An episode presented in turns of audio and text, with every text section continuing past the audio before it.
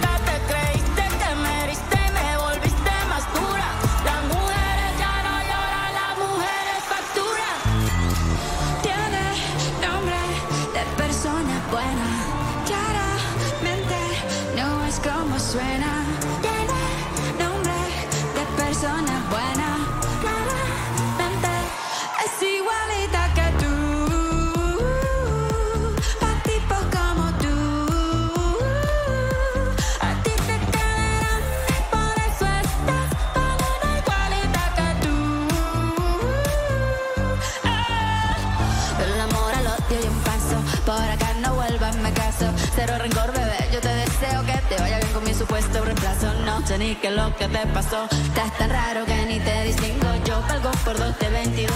Cambiaste un Ferrari por un Twingo. Cambiaste un Rolex por un Casio. Vas acelerado, dale despacio. Mucho gimnasio, pero trabaja el cerebro un poquito también. Fotos por donde me ven. Aquí me siento un rehén. Por mí todo bien. Yo te desocupo mañana si quieres traértela a ella que venga también. Tiene nombre de persona buena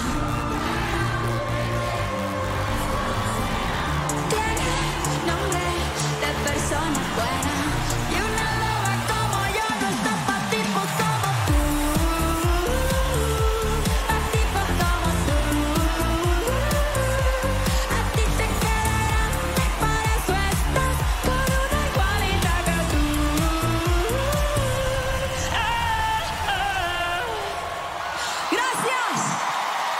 Comienzan a llegar esos días de frío y en Rendezvous te esperan con una variedad de productos que te sorprenderán. Una gran variedad de café 100% de grano sumados a sus exquisitos frozen coffee, jugos naturales, batidos, frozen yogurt y mucho más. Encuéntralos en sus locales frente a Plaza Independencia por Aníbal Pinto, en Mall Plaza del Trébol y en su nuevo local de Rendezvous en Mall Arauco Coronel.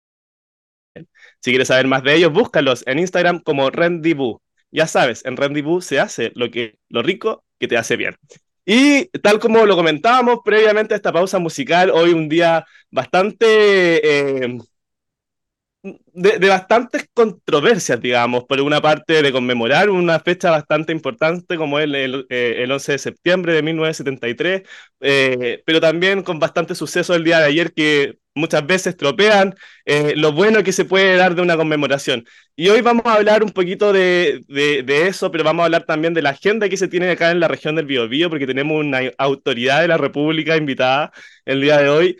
Eh, su nombre es Javier Sepúlveda, él es eh, Ceremi de Economía de la región del Biobío y también docente en la Universidad de Concepción. Conoceremos un poco de su trayectoria, pues es titulado de Ingeniería Comercial con licenciatura en Economía en la Universidad de Concepción. Además, de una especialización en, una evaluación de en evaluación de proyectos, magíster en Economía aplicada, convención en estudios regionales de la Universidad Católica del Norte, diplomado en Desarrollo, Pobreza y Territorio de la Universidad Alberto Hurtado, y ha logrado compatibilizar las actividades de docencia en pregrado con un continuo desempeño profesional en diversas unidades de la administración pública. Por eso hoy día estamos con Javier Sepúlveda. Muy bienvenido, un gusto tenerte en nuestro programa Mesa Redonda. ¿Cómo estás tú? Hola, muy bien, pues muchas gracias por este espacio, por la posibilidad de conversar también sobre algunas políticas públicas que nosotros eh, diseñamos y ejecutamos permanentemente. Así es, vamos a hablar un poquito de las políticas públicas, de tu trabajo, cómo ha, ha sido tu trabajo en la Ceremi de Economía en la región del Biobío. Me imagino un, un proyecto bien, eh, bien ambicioso en cierta manera porque uno tiene muchas atribuciones, pero al mismo tiempo también muchas responsabilidades. Por lo tanto, me imagino, eh, no sé si en, otra, en otros momentos de tu vida has vivido eh, grandes desafíos, vamos a ir hacia eso, pero primero te quiero hacer una pregunta, Javier, que es lo que siempre le solemos preguntar a nuestros invitados, que es, ¿dónde se origina esa vocación por el servicio público? Porque hoy en día, quizás con los estudios que tú tienes, eh, podrías perfectamente estar dedicándote a ganar dinero en una empresa privada y poder eh, preocuparte solamente de tu vida, de tu familia, de tus hijos, no sé. Pero eh, también el servicio público es una vocación que, que, muchas veces no recompensa eso o también están muy expuestos, etcétera. Entonces, me gustaría saber dónde parte tu primera, quizás, tu primer cargo como servidor público, ya sea eh, en un grupo de estudiantes en el colegio o en la junta de vecinos? ¿Dónde nace ese bichito, Javier? Uf, la verdad es que la respuesta es, bastante eh, profunda. Tendríamos que retrotraernos a muchos años atrás. Eh, yo, yo tengo 31 años y, la verdad es que trabajo hace más de 20 años. Desde muy chiquitito trabajo con mi papá, desde que tengo memoria, la verdad. 6, 7, 8 años que de edad yo tenía cuando ya trabajaba con mi papá en ese tiempo. Eh, mi papá en ese tiempo era comerciante de productos del mar, mariscos, pescado, entonces yo lo acompañaba a vender esos productos. Después cambió de rubro y también lo seguía acompañando hasta que yo entré a la universidad. Entonces prácticamente yo trabajo desde toda mi vida, desde que tengo memoria trabajo, todo el tiempo. Eh, en la universidad eh, ya yo llegué con una idea, con una concepción de la vida que hoy día lo resumo en una frase, que es como mi frase que, que todos los días yo eh, me, me, planteo cuando me levanto de mi cama y salgo de mi casa, es que uno viene a este mundo a producir, pero a producir para los demás, no solo para uno, ¿ya? O sea, eh, tu día se pasa y tu vida se te pasa, y al final de tu vida todo lo que produjiste tiene que tener algún sentido para, por último, a ver, sentir de que tu paso por este mundo contribuyó en algo. Y por eso yo pienso que uno viene a este mundo a, a producir para los demás, porque estamos de paso, o sea, tú, yo tenemos padres, abuelos, bisabuelos y generaciones atrás que nosotros no conocemos y personas que estuvieron antes que nosotros que no sabemos cuáles fueron sus nombres, cuáles fueron sus éxitos, sus fracasos, sus preocupaciones, sus conflictos, pero que independiente de ello eh, son personas que se esforzaron para que hoy día nosotros tengamos lo que tenemos y seamos lo que somos. Entonces, eso es como el, lo que resume un poco eh, mi, mi vocación de servicio público. Entonces, cuando llego a la universidad, eh, eh, rápidamente yo me incorporo a un grupo de voluntariados en la Facultad de Economía de la Universidad de Concepción, eh, que eran, todavía existe de hecho ese grupo, que son un grupo de, de, estudiantes, tanto de ingeniería comercial como de auditoría, que tienen un grupo de responsabilidad social universitaria, a través del cual hacen capacitaciones a emprendedores y emprendedoras de acá de, Concepción o de comuna aledaña. y ahí fue como la, primera instancia más formal en donde yo eh, empecé a eh, trabajar de forma voluntaria y gratuita para un servicio comunitario, por decirlo así. Y ya ahí en ese momento yo me planteé que cuando sea profesional quería eh, hacer clases, que es algo que siempre me ha gustado mucho, eh, y hago docencia prácticamente desde hace 10 años, contando la ayudantía. Yo fui ayudante en 12 ocasiones distintas en el pregrado. Wow. Eh, y para mí eran clases, no era una simple ayudantía, eran clases como corresponde, digamos. y después, cuando salí de la carrera, estudié el magíster, también seguía siendo docente ya como docente, digamos, titular del ramo. Eh, siempre me ha gustado mucho eso y siempre quise compatibilizarlo con el trabajo en el sector público, donde sea, pero el sector público. Y afortunadamente he tenido suerte porque he podido hacerlo. He trabajado en municipalidades y actualmente en el gobierno central. Qué, qué bueno lo que dices porque efectivamente lo he escuchado mucho reconocidos políticos, no me gustaría parafrasearlo tal cual como lo han dicho, pero efectivamente eh, la vocación de servicio público es lo que te permite trascender de cierta manera y sentir esa plenitud de poder hacer algo no solamente por ti, sino también por los demás y por el futuro. Así que me parece súper bien eso, Javier. Y, y, en base a eso, cuando tú... Eh, entraste a la universidad, entonces fue más circunstancial tu ingreso a una, o sea, no, perdón, tú me comentaste que ya venías con una noción ideológica previa a la universidad, ¿verdad? No fue tan circunstancial entonces, como, como un grupo de amigos me, ¿Pero tú te refieres a la vocación, a la vocación de servicio público o a la carrera por tal, a la elección de la carrera? No, no, no, me, refiero como a, a, Tú hoy en día te consideras, por supuesto, de centro izquierda, eh, dentro de, de, de, la política, digamos, defiende la idea de la centro izquierda. Eso, ¿cómo, ¿cuándo fue como... Eh, ¿Cuándo tú sentiste que eh, estas mm. ideas te representaban, digamos? Eh, hubo una formación, toda la vida, perfecto. Entonces no fue como algo ya, de cuna. O sea, pero es que es algo que no, ni siquiera es algo que me, me, instalaron. O sea, uno vive un proceso de construcción social desde que nace. Tú, tú vives un proceso de socialización. Tú eres un producto social y cada uno de nosotros somos un producto social. Vivimos y, y, permanentemente estamos viviendo un proceso de construcción y así nosotros también construimos a otros, lo que está en nuestro entorno. Entonces, como cuando yo te comento que trabajaba con mi papá desde muy niño, eh, todo ese proceso que era de trabajo, de preocuparse de vender los productos, de preocuparse de llevar el sustento a la casa, preocuparse de eh, los suministros, de los proveedores, de pagar las cuentas, todo eso me hizo experimentar eh, una serie de situaciones, ya dificultades, por supuesto, mucha precariedad material en algún momento de mi vida, que eh, me, hizo tener esta conciencia ya de que eh, hoy día puedes tener mucho, mañana puedes tener nada, todo es cíclico y entonces al final del día eh, tú mañana puedo morir y al final de eso ahí quedaste. Ahí, y todo lo que fue Javier Sepúlveda en 100 años más nadie va a saber quién fue, nadie lo va a conocer. Entonces, por eso yo siempre tuve como esta y tengo esta esta postura de que hay que producir para los demás. Por supuesto que hay que preocuparse del bienestar de cada uno, de su familia. Uno siempre quiere lo mejor para su familia y para los suyos. Pero eso tiene un límite, ¿ya? Y una de las cosas que nos enseñan, que yo aprendí eh, in situ en mi adolescencia, pero que luego te enseñan formalmente en la universidad cuando estudias economía, es que los recursos son escasos y las necesidades son ilimitadas. Y tú vives en un mundo de recursos escasos, entonces por lógica si tú vives en un mundo de recursos escasos y ves que muy pocos concentran esos recursos, lógicamente que eh, no va a haber recursos suficientes para el resto de la mayoría que no concentran esos recursos. Entonces, por ahí va la, la onda, digamos. Ya, perfecto, lo entiendo, lo entiendo muy bien, Javier, y agradezco que me lo, que me lo expliques de esa forma, porque efectivamente muchos invitados en, en algunos momentos dicen, no, mira, sabes que yo no estaba muy ahí con la política, o no entendía mucho de política, y mi paso fue más circunstancial, porque conocí a un amigo, me invitó a un grupo acá. Entonces, claro, muchas veces también esa es una forma de entrar a la política directamente. Eh, y, y, en, y, en, tu universidad, me imagino, fue donde ya, eh, me imagino eh, participarte más activamente quizás en política universitaria o... No tan activamente, pero sí de forma indirecta. Por ejemplo, en el 2006... Porque con tantas ayudantías, difícil igual, pues. Claro, con tantas ayudantías. Sí, no, pero igual me, igual me hacía el tiempo. Pero por ejemplo, en el 2006, ¿te acuerdas del movimiento de la Revolución Pingüina? De la Revolución Pingüina.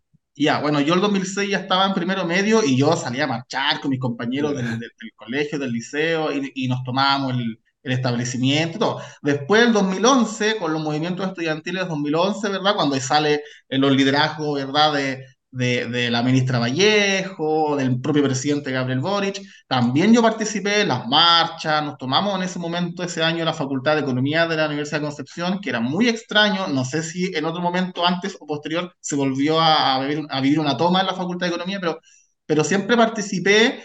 Eh, en ese momento no dentro de los liderazgos políticos, pero participaba, digamos, de los movimientos, siempre eh, en espacios democráticos, ¿verdad? O sea, yo marchaba, pero no era de la gente que se quedaba a tirar piedra y a pelear con los carabineros. O sea, siempre respetando igual em, los espacios democráticos y las instituciones que hoy tenemos para poder expresarnos, que justo a propósito del 11 de septiembre conmemoramos 50 años de un golpe de Estado que rompió con eso en un momento de nuestra historia.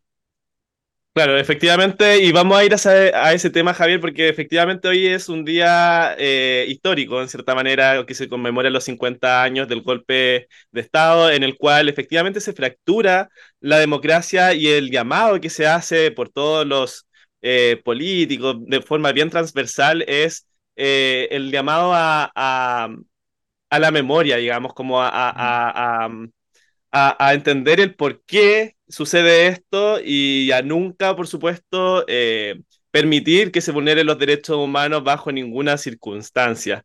¿Qué, ¿Qué, llamado o qué memoria o qué pensamiento te trae esta fecha a ti?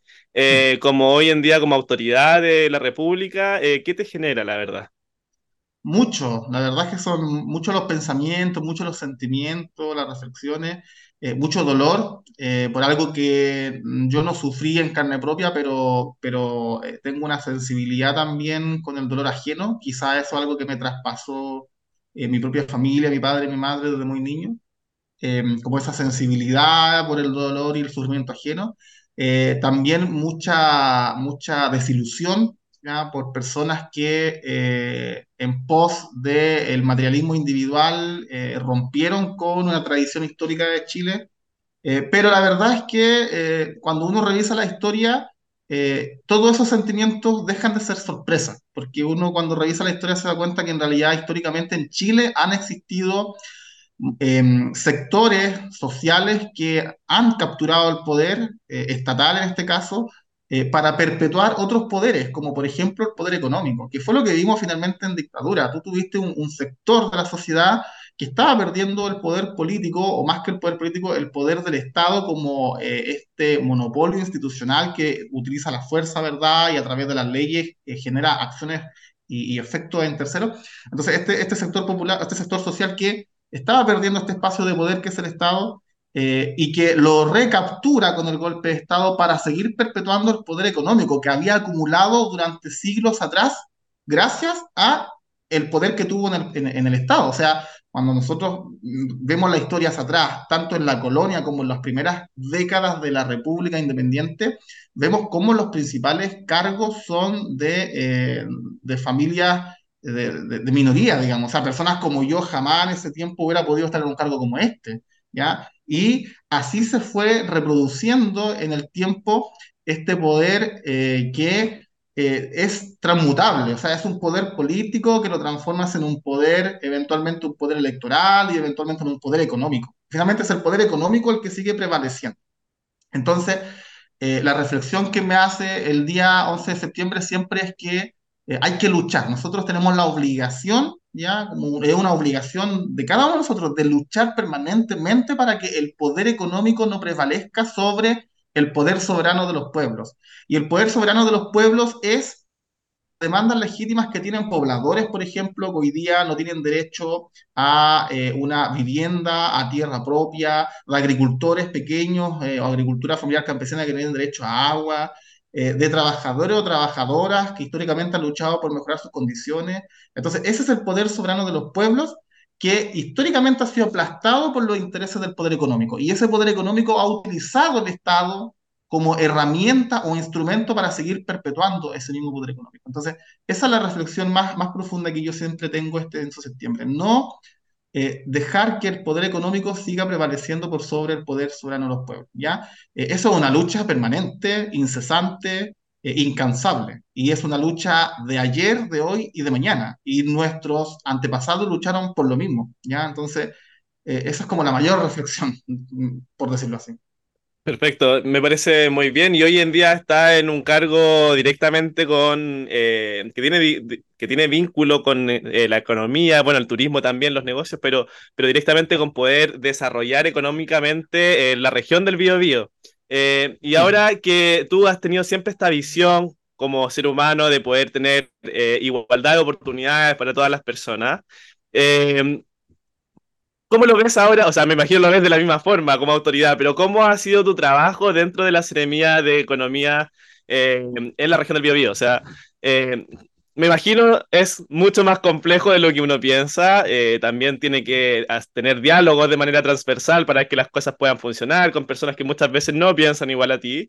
Y, y no debe ser un trabajo muy fácil. Entonces, eh, ¿por qué te hago esta pregunta, Javier? Porque muchos de nuestros auditores, de las personas que nos ven, son jóvenes. Jóvenes que quizás quieran emprender un mundo eh, o, o, arriesgarse al servicio público, a, a involucrarse, incumbirse en la política y que muchas veces ven desde afuera que hay muchas divisiones muchas peleas, por ejemplo, claro, efectivamente tú en este momento hablas de, de lo que se puede, eh, de lo que uno debe rescatar del 11 de septiembre, pero también estas actividades o estas fechas se ven un poco permeadas por situaciones anexas, digamos, que pasan en estos 11 de septiembre, y tú lo aclaraste muy bien, o sea, siempre fuiste de la idea de, de de marchar por, por, tus derechos, por los derechos de las demás personas, pero nunca te involucraste más allá quizá a, a, a lo que va contra eh, la democracia, cuando ya se accede a la, a la violencia.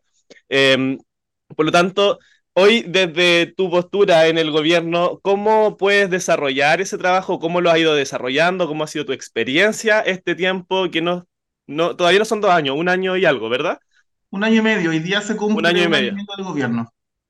Perfecto. Eh, en este año y medio de gobierno, ¿cómo ha sido este tremendo desafío? Ha sido una experiencia muy linda, eh, debo reconocerlo, muy, de mucho crecimiento, tanto personal como profesional, también de, de um, profundizar más el conocimiento que uno tiene de del sector productivo en su conjunto, en sus distintas dimensiones. Tenemos, tenemos en, en economía uno siempre habla como muy del abstracto, desde los, desde los textos, paper, modelos económicos, etc. Pero trabajando acá, eh, uno puede profundizar en mucho más lo que es la economía real, a pesar de que yo ya, como te digo, trabajo desde siempre, entonces ya tenía concepciones muy eh, de, de in situ de lo que es una, hacer economía real. Pero claro, acá tienes la posibilidad, una vitrina que te permite llegar a lugares donde antes no podía llegar o, o conocer temas que antes no podía conocer. Entonces, ha sido muy profundo el trabajo con eh, sectores productivos de, de diversas, eh, digamos, eh, in, actividades, no sé, pues con el sector comercio, sector servicios, sector turístico, sector de la industria, sector pesca, eh, sector metal mecánico, etcétera, etcétera y también con los distintos tamaños de empresas, que esa es como otra, otro, tipo, otro tipo de diferenciación que uno hace en la economía. Entonces tú puedes hacer una diferenciación por sector económico y otra diferenciación por tamaño de empresa. Entonces, mu mucho diálogo con micros, pequeñas y eh, medianas empresas, porque nosotros como Ministerio de Economía somos el ministerio de las pymes o de las MIPYMES, que son las micros, pequeñas y medianas empresas. Y como ministerio estamos siempre diseñando y ejecutando políticas públicas para que estas MIPYME se fortalezcan, que crezcan, que tengan mejores condiciones habilitantes para poder seguir creciendo y generando empleo, que es lo que finalmente todos queremos, ¿verdad? Eh, entonces, el trabajo ha sido de mucho diálogo con ellas, de, de, ir difundiendo también mucho de lo que hacemos, porque a nivel central el ministerio tiene un staff de profesionales, analistas y, y, gente que está diseñando estas políticas públicas. Algunas de estas políticas pasan por el Congreso porque requieren ser materia de ley promulgada, otras que no, que son directamente eh, eh, implementadas de forma administrativa por el ministerio, pero la gente habitualmente no se entera de esas cosas. Entonces, igual el trabajo de uno es llevar información de lo que estamos haciendo, de cuáles son los beneficios que tienen las MIPIMES, para que estas MIPIMES puedan seguir creciendo. Ejemplo, solo dos ejemplos. Por ejemplo, el subsidio salario mínimo. Es un subsidio. Te voy a preguntar sobre eso. Sí, sí, es un perfecto. subsidio que se paga a la. eh, en Chile, cada vez que aumenta mínimo desde el 90 a la fecha, nunca hubo una política de apoyo a las pymes de forma concreta. O sea, una pyme tenía que absorber ese aumento de salario mínimo igual como una gran empresa, sin tener las mismas espaldas financieras, pero tenía que absorberlo igual. Nosotros como gobierno lo que hicimos el año 2022 fue crear un subsidio al salario mínimo, que es algo inédito, que no existía antes, y este subsidio se está pagando todavía y se va a seguir pagando hasta el año 2025. Y el objetivo es que la pyme tenga un subsidio por cada trabajador que eh, reciba el salario mínimo en su pyme y de esa forma ir apoyándola eh, o acompañándola de forma progresiva en este tránsito de aumento de salario mínimo, que eventualmente va a llegar a los 500 mil pesos desde el próximo año. Y otra medida también importante... Eh, antes que pasemos a esa, esto se puede postular hasta el 20 de septiembre, ¿verdad? Sí, quedan súper pocos días. Se postula en la página de servicios puestos internos de forma online. Eh, hay, mucha, hay muchas dudas, hay muchas pymes que a lo mejor piensan que van a perder beneficios, pero la verdad es que todo eso es mito. el único requisito es ser una pyme formal, o sea, micro, pequeña o mediana empresa, em, formalizada, por supuesto, con inicio de actividades. Y el otro requisito, por supuesto, es tener un trabajador, al menos uno, eh, con salario mínimo, porque si no, no puede recibir el subsidio. Eh, y el subsidio eh, va diferenciado según tamaño de empresa y se paga de aquí hasta eh, abril del año 2025. Entonces son prácticamente dos años que vamos a estar acompañando a la pyme y de hecho son tres años porque esto partió en abril del 2022. Entonces son tres años los que vamos a estar acompañando a las pymes. otra medida también importante tiene que ver con unos alivios a la deuda tributaria, que es cuando una pyme no puede pagar impuestos como el IVA, por ejemplo, porque a lo mejor eh, fue mala la venta en algún mes específico. Eh, ejemplo, la pandemia. Recuerda tú de la pandemia cuando tuvieron que cerrar y la pyme no pudo pagar, eh, o sea, no tuvo ventas y tenía que pagar de todas formas el arriendo, algunos costos fijos, los cuotas a los proveedores, más el IVA y otros impuestos. Y a veces hay muchas pymes que se dejan estar y no pagan el IVA u otro impuesto. Y eso genera multas y genera intereses. Entonces, al final de un año, una deuda de 2 millones puede fácilmente llegar a ser de 10 millones, por ejemplo. Claro. ¿Ya? Y hay algunas medidas que hemos aplicado que todavía están vigentes hasta, hasta el otro año, prácticamente hasta marzo del próximo año, para que estas pymes que tengan esa situación se puedan acercar a la Tesorería General de la República a hacer una especie de repactación de esa deuda y eh, pagar la deuda original en hasta 48 cuotas mensuales y se le condona el 100% de los intereses y de las multas que están asociados a esa deuda original.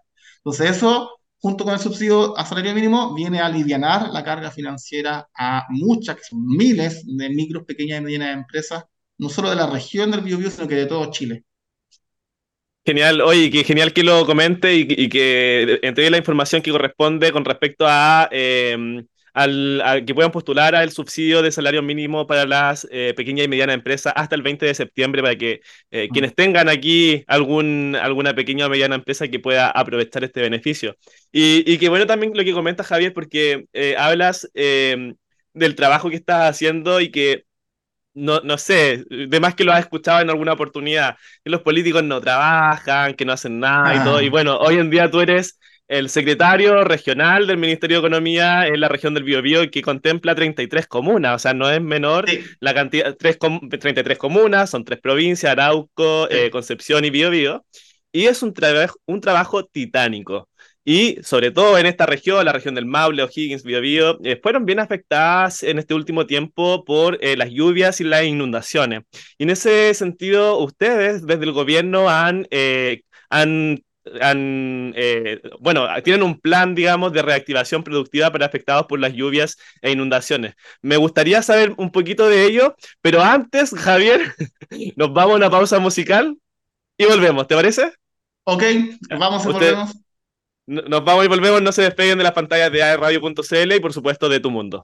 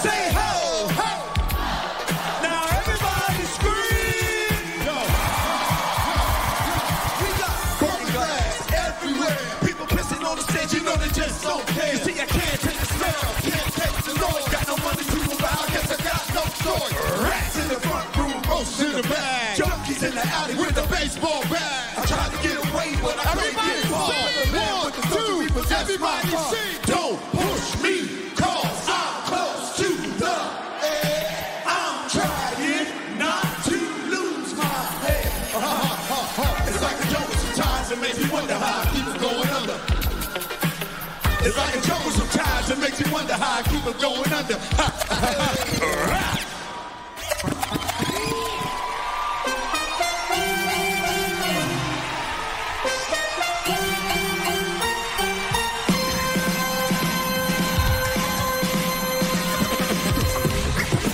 oh is he real? Oh my, is he real? Oh my god! Excuse me, Dougie Fresh. Yes you ever seen a show with fellas on the mic with one minute rhymes that don't come out right? They bite? They never right. That's not polite. Over there. We lying? No, you're quite right. Well, tonight, on this very mic, you're about to hear. We swear. Best star rappers of the year. So, So, Cheerio, yeah. Green Brother. Also, Also. if you didn't know, Jersey, if you're happy to be alive, make some noise.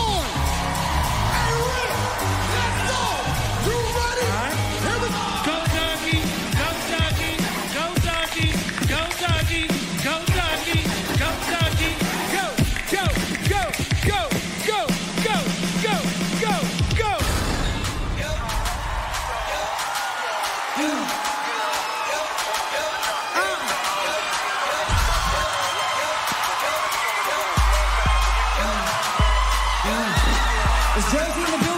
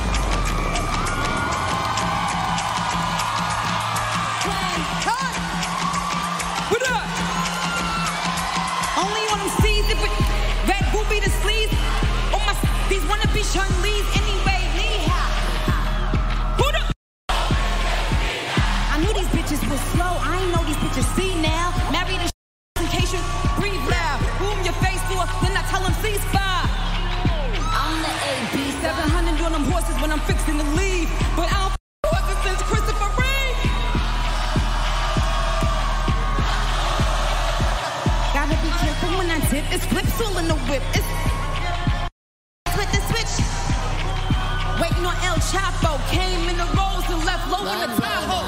Hey! Hundred on that. Come on.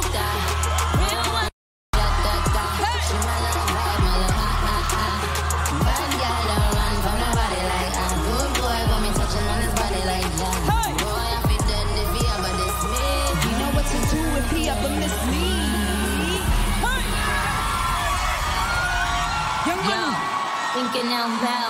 I must have about a million. I must have right about now. a million and I right ain't talking now. about that little and I ain't Wayne talking record. about that little Wayne. A millionaire, I'm a young money millionaire. Tougher than Nigerian, have my criteria. Compared to your origins in the fair. I'm a venereal disease, like a minstrel. Bleed through the pencil and leave on the sheet of the tablet. And I'm like, cause I don't write shit, cause I ain't got time. Cause my second meaning I was go to the almighty dollar in the almighty power of the ch-ch-ch-ch. Separate the sun, down the down the mother.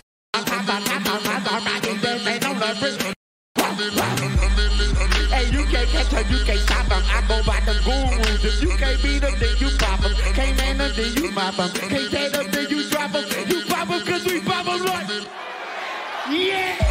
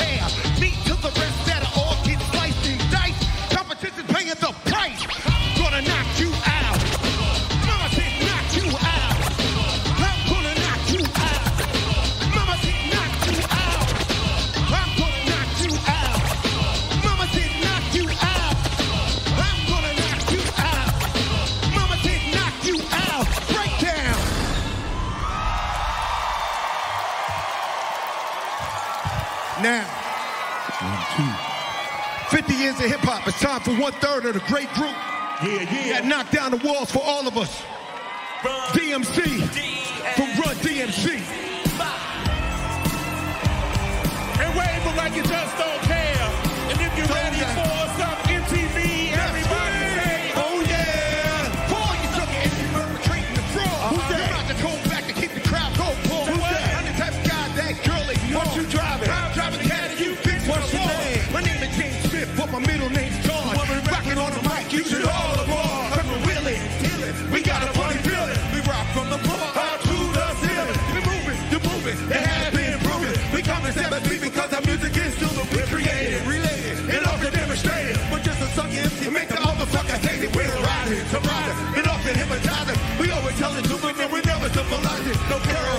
Sleepy head still get paid. And to cut the record up and down across the Yeah.